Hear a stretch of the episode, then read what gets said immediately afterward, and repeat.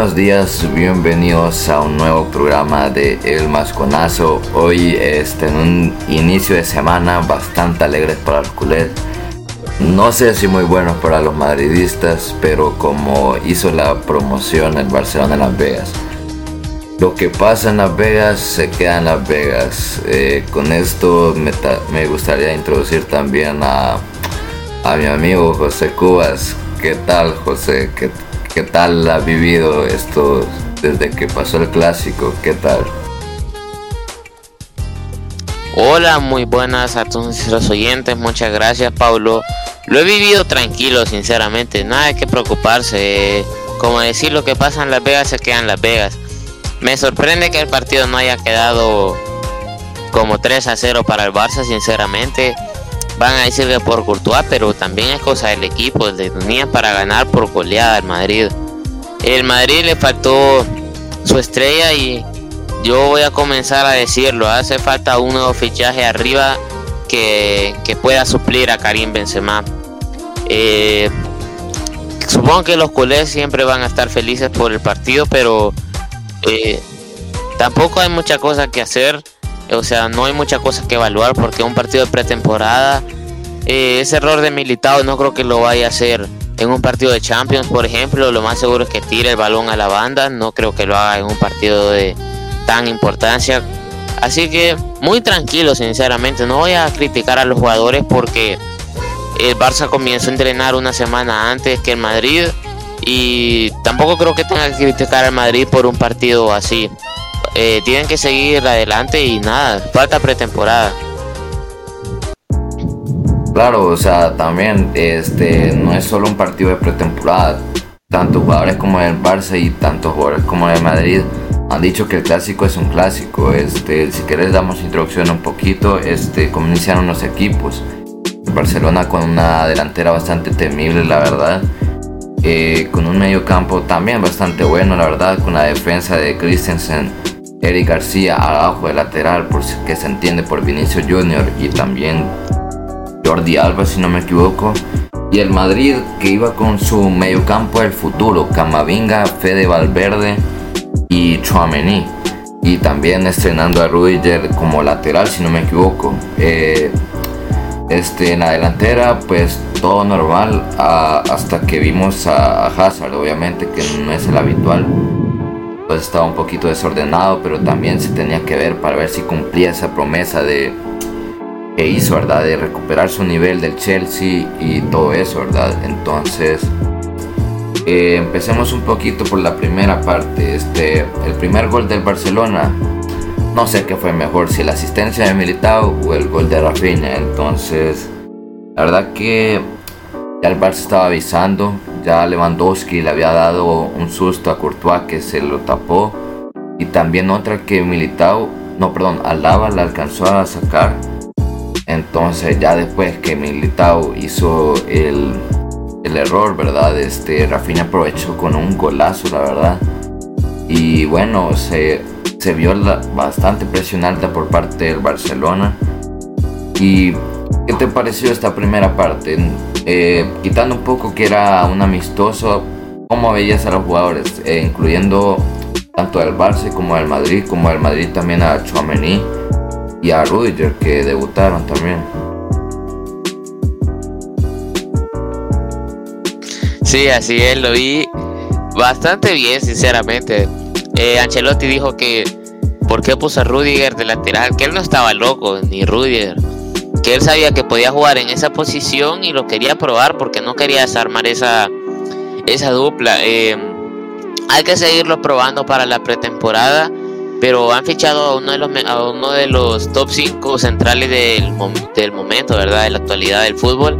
Así que yo al menos, eh, yo quizás hay que ir probando, ¿verdad? Lava de lateral o, o Rudiger. Y tiene razón, hay que probarlo. para esto sirve la pretemporada para ver cómo los jugadores pueden desarrollarse en esas posiciones. He visto mejor al Barça, tienes razón, esa presión muy alta a los primeros minutos del partido, que han tenido suerte que quizás también ha sido un amistoso porque esto les pudo haber pasado factura, porque por eso Xavi también los ha sacado porque la presión cansa bastante, sobre todo en los primeros minutos. Pero muy inteligente por parte de Xavi del Barça. Eh, vi bastante bien a Rafinha, Lewandowski. Eh, lo que yo venía diciendo, se, se tiene que adaptar, por favor. Tampoco hay que pedirle que meta 40 goles en su primera temporada. tienen que ser pacientes los culés con eso y, y nada, el Madrid lo veo bien.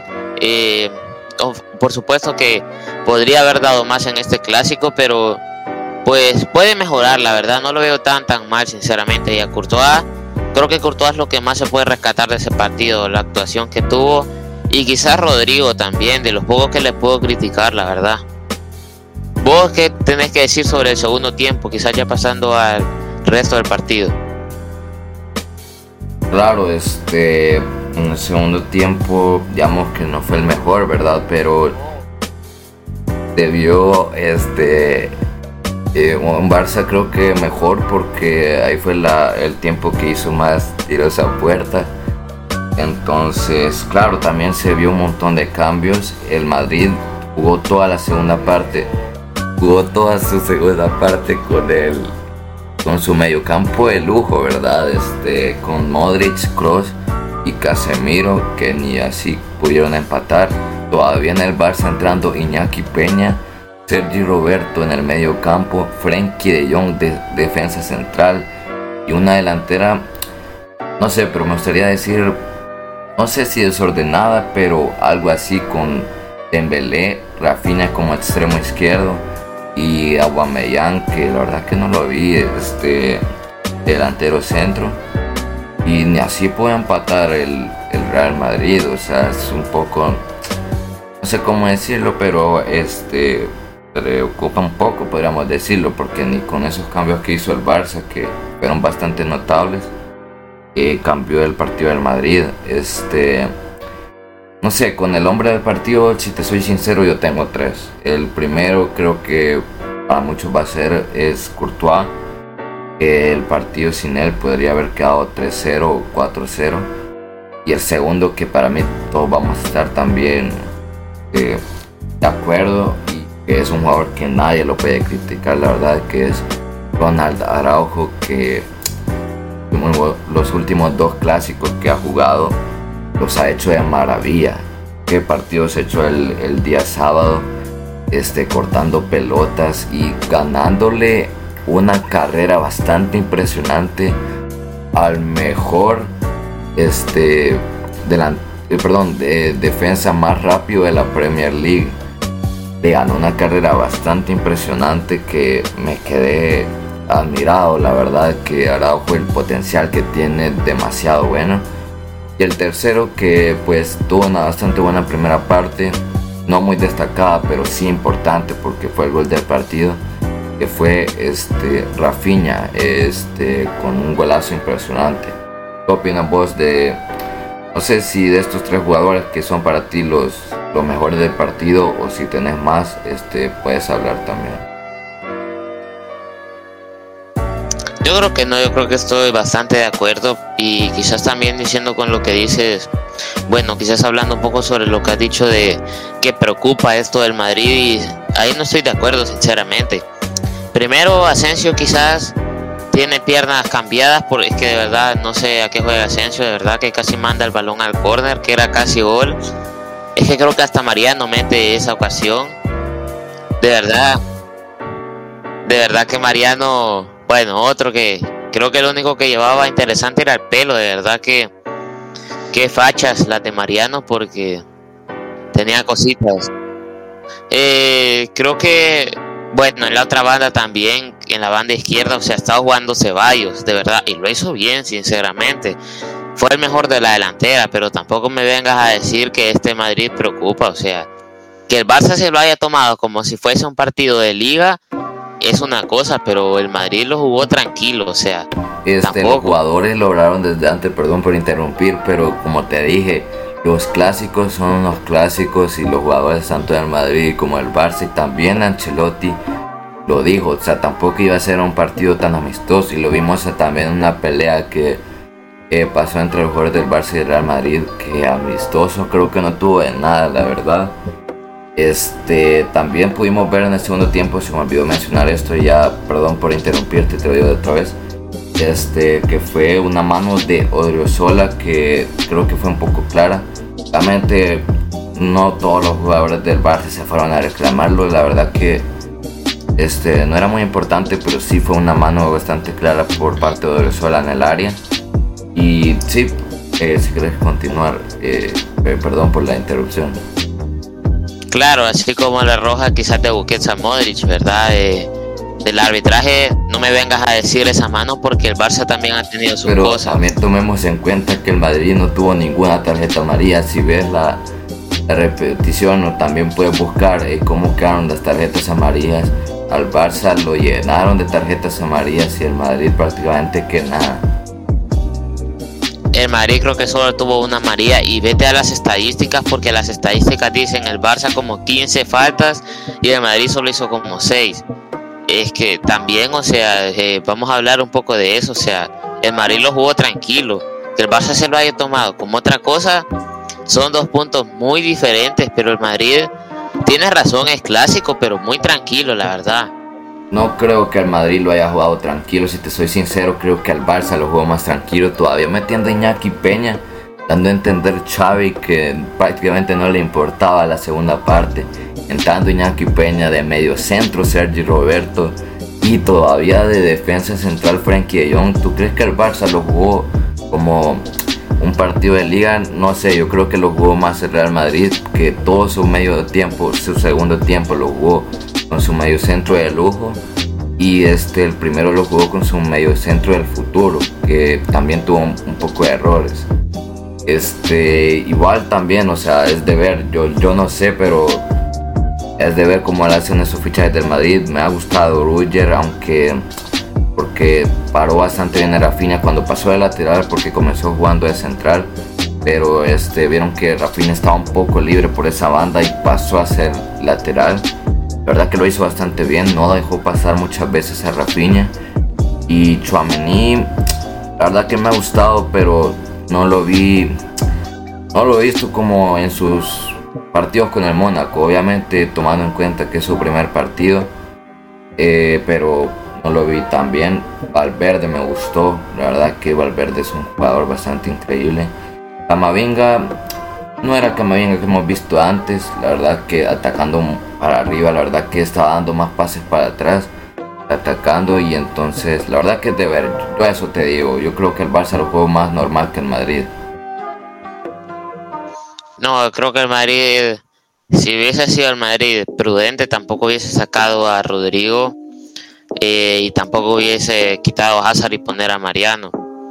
Tienes razón que el Barça hizo más cambios, pero quizás no se, a ver, yo no hubiese metido a toda la, a todo ese tridente mágico del mediocampo.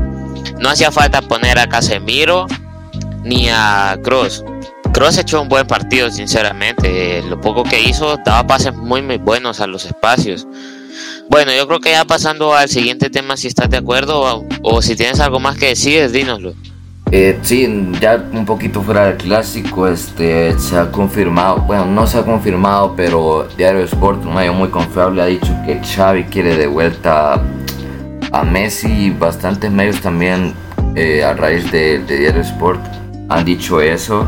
Y la verdad no dando mucha ampliación, la verdad que no es algo que tengamos tanto tiempo para hablar, pero este, quiero recalcar eso y también que hace más o menos 12 minutos, este, durante unos minutos en la tienda web del Fútbol Club Barcelona se podía comprar la camiseta de Condé sin número todavía. Eh, se podrá estar confirmando su fichaje, no lo sabemos, pero ah, por el momento ya se quitó esta opción en la tienda oficial de Barcelona. Puede ser un error, pero no, no sé si haya sido un error meter este, casualmente la de Cundé, o sea, la verdad que hablemos un poquito de esto sin darle mucha ampliación. Así, eh, declaraciones cortas, ¿verdad? Sí, claro, eh, tampoco hay mucho que decir. Cundé ya está 99% confirmado para el Barça. Otros fichajes que le han quitado al pobre Chelsea, sinceramente, ya de verdad el Chelsea ya se va a estar cansando del pobre de, del Barcelona. Eh, y nada, y la verdad que el Chelsea por eso ya no quiere dejar salir a Pilicueta porque ya se ha cansado, dice, Dicen muchos medios, Thomas Tuchel, por ejemplo, que se han cansado de Barcelona. ¿Vos qué opinas de eso? Eh, ¿Alguna otra cosa que decir sobre Koundé? Este, sí, o sea, Thomas Tuchel este, lo dijo, o sea, está frustrado por, eh, el Barcelona y habló con Spilicueta que lo mejor es que se quede. No le gusta, pero lo entiende, dijo sobre Aspilicueta.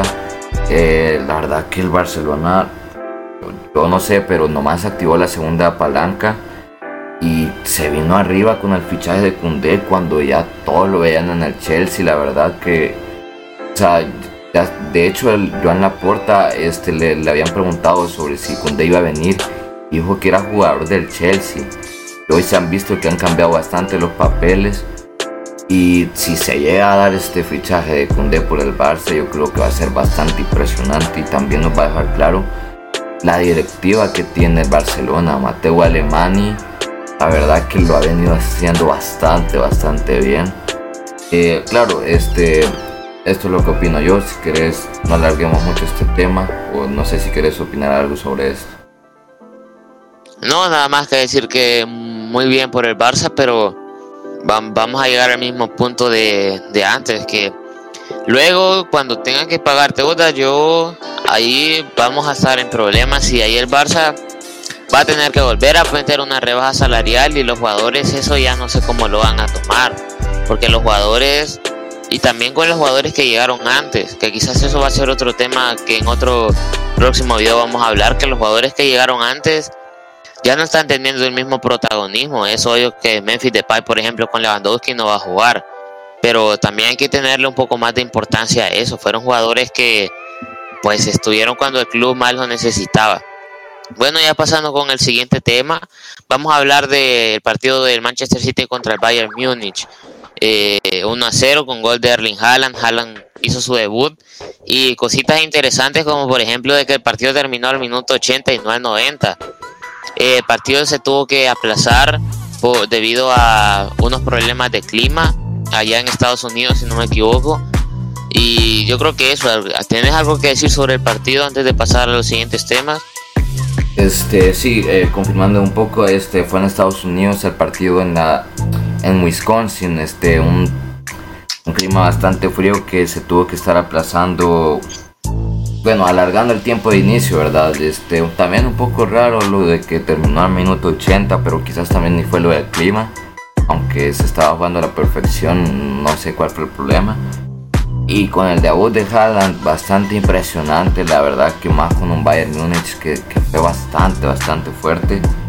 Me gustó la verdad que Haaland lo que puede hacer y más con el equipo que tiene el Manchester City me gustaría ver también a Grealish de titular que se echó un bastante buen partido.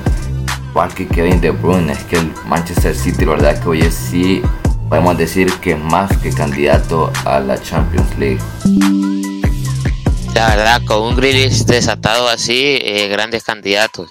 Bueno, ya pasando a los siguientes temas, vamos a hablar sobre el fichaje que ha sido confirmado. Vamos a, bueno, una alegría para los, los aficionados de la Liga MX y mucho más para el Puma, ¿verdad? Que va a disputar el, un trofeo con el Barça. Eh, Dani Alves ha firmado por, por el Puma de México, eh, creo que un año con opción a otro. Eh, dicen que su salario está alrededor de 3.2 millones de dólares según Marca, según el diario Marca. ¿Tenés algo que opinar sobre este fichaje? ¿Te da buenas vibras? ¿Qué, qué, qué opinas de este fichaje? ¿Tenés algo que decirnos? Este, nada, nada, este, la verdad que no sé si se esperaba ese fichaje de Dani Alves por un equipo de México, porque se decía que quería llegar bastante fuerte al mundial, lo cual que con eso creo que ya no. Pero pues la verdad que para ir terminando su carrera lastimosamente, este, la verdad que puede ser bastante bueno lo que puede hacer en el Pumas y una alegría bastante fuerte para los mexicanos. Que también decirles que, si no me equivoco, esta semana hablaremos de la Liga MX, ¿verdad? Este, saben que hay bastante noticias sobre eso. Eh, y también como la pretemporada, ¿verdad? La que está haciendo el América y el Chivas también, que jugó un partido con el Chelsea. Entonces hablaremos también un poco de la Liga Mexicana esta semana, si no me equivoco, ¿verdad? Entonces esperemos que a Daniel Alves le vaya bien y veremos si juega el Joan Gamper, sería interesante. Sí, así es. Eh, a mí me yo creo que va a estar bien ahí para el mundial porque va a ser lo más seguro titular, no hay mucho que discutir. Y sí, el viernes estaremos hablando lo más seguro eh, sobre la Liga MX. Bueno, vamos a pasar con los siguientes últimos temas ya de rumores de fichajes. Firmino eh, habría recibido ya una oferta por parte de la Juventus según Tuto Sport. Eh, no se sabe más o menos de cuánto va a ser, pero a mí me gustaría ese fichaje. También con Lucas Paquetá, jugador del Olympique de Lyon. Eh, ha recibido una oferta del Arsenal según The Times. un jugador muy joven que me gustaría verlo en el Arsenal. Eh, ¿A vos te gustaría verlo en el Arsenal? A Lucas Paquetá, jugador brasileño. La verdad que sí, sería bastante interesante. Eh, más con la dupla que podrían tener, ¿verdad? Este, con Gabriel Jesús, que en su debut se le ha visto bastante, bastante bien. Y me gustaría, la verdad, que el Arsenal esperemos que vuelva a ser uno grandes del Big Six que se le ha venido viendo un poco mal, pero esperemos que con eso ya pueda retomar ese nivel que tenía antes, ¿verdad? Y pasar a Champions, que también estuvo a punto de hacerlo temporada y no pudo, ¿verdad? Este, la verdad que esperemos que así se pueda. Este, sí, así es. Eh, también eh, cuatro goles en cuatro partidos por parte de Gabriel Jesús. Eh, muy bien, eh, también le ganaron 4 a 0 al Chelsea. Y ya el último tema que vamos a hablar ahora, también de rumor de fichaje, sería sobre Alexis Sánchez. Se dice que medios italianos y chilenos le han dicho que, bueno, han dicho que el Inter ya no cuenta con Alexis Sánchez, el chileno, y se dice que el Olympique de Marsella lo quería, lo quiere para, para su equipo. Estaría interesante ese fichaje porque podría ser máximo referente del equipo. Me gustaría y bueno, yo creo que ya con esto, si no tenés nada más que decir de estos fichajes, bueno, esos rumores de fichajes, yo creo que ya estaríamos dando por finalizado este tema. Como siempre, gracias por su sintonía a todos nuestros seguidores.